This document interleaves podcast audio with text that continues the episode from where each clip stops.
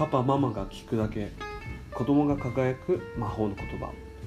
おはようございます。トモスポ実家です。普段は千葉県を中心に運動が苦手な子専門の運動教室を運営しております。この番組では保護者の方を対象に私実家が今まで2000名以上の子供の運動指導を通じて人生の変化を遂げた子供のエピソードを中心に子供が輝くための親子の関わり方のヒントとなるお話をしておりますということで本日のテーマは失敗の後の行動が成長の鍵になるというお話について今回は、えー、進めていきたいと思います、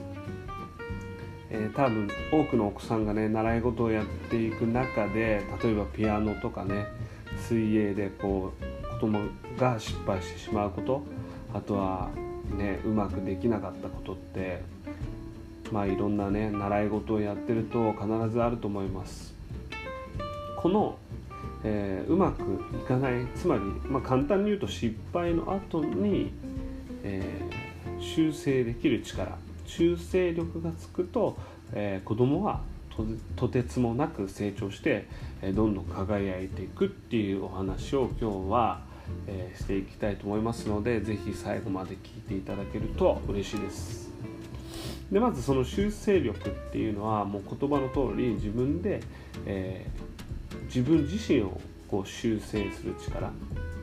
ていうことを、えーえー、意味をしています。でまあ実際にトモスポの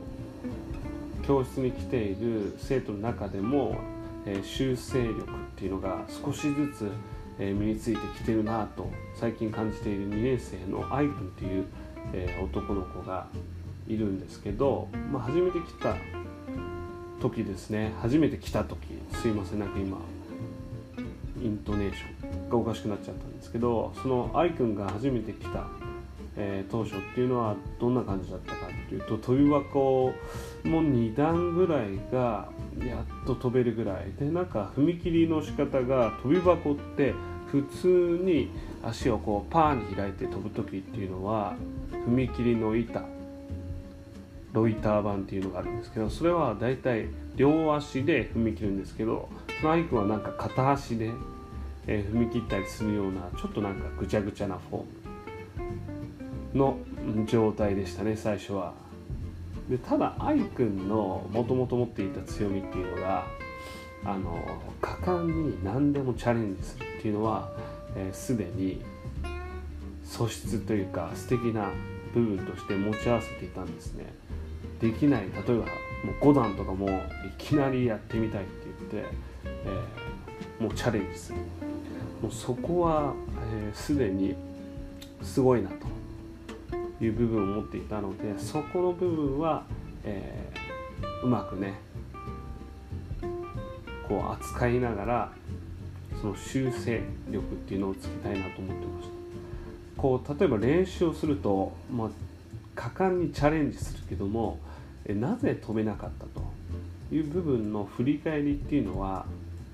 全くなかった。つまりその修正修正をするという視点を、ま、持っていなかったんですね。もうできなかったで、えー、毎回毎回終わりになっていたのでそこを、えー、こう改善できればその愛くんはどんどん成長するんじゃないかなと、えー、まあ、私たちこう指導者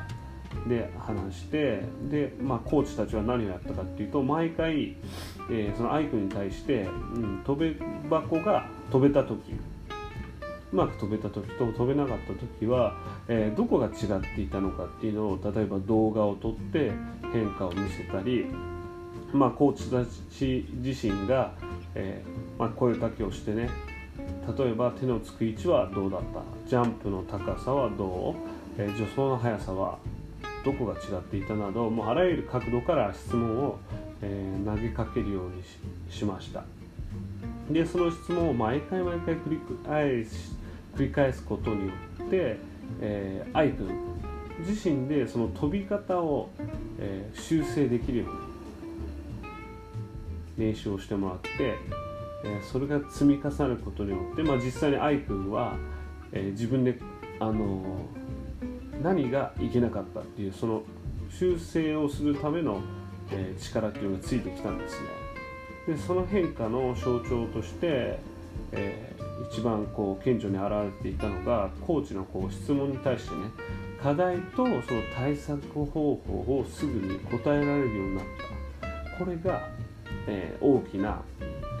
こう成長変化っていうのを示していた出来事でした。じゃあどういうことかっていうと例えば今までずっと飛び箱のお話をしてたんですけど、えー、4段が、えー、うまく飛べなかったのは、えー、なんでだと思うというふうにこうざっくりな質問をしたとしても愛くんはすぐに、えー、今は手のつく位置が手前だったと。でもっと前につけば飛べるようになるっていうふうに原因と対策方法それをすぐに答えられている。今の手のつく位置が手前だったっていうのが飛べなかった原因。でもっと前につけば飛べるようになるっていうのが対策方法ですね。これをスッと答えられるようになっていたのが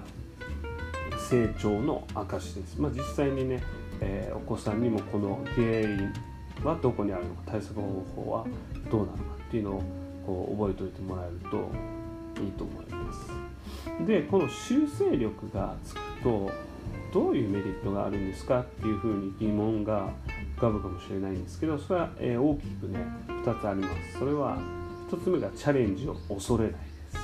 です。もうアイクに関してはすでにここは持っていたんですね。でなんでチャレンジを恐れないかっていうと,、えっと例えばうまくできなかったとしても修正できる力を持っていると別にあ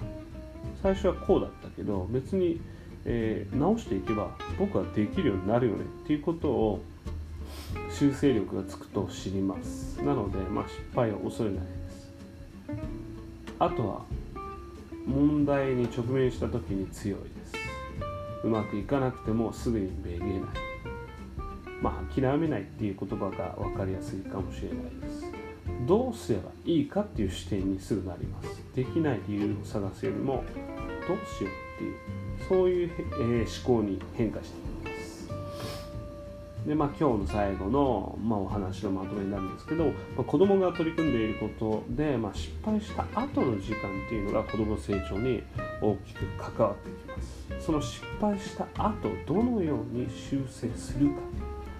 これを一緒に考えていくことで子どもの修正力が身についていきます。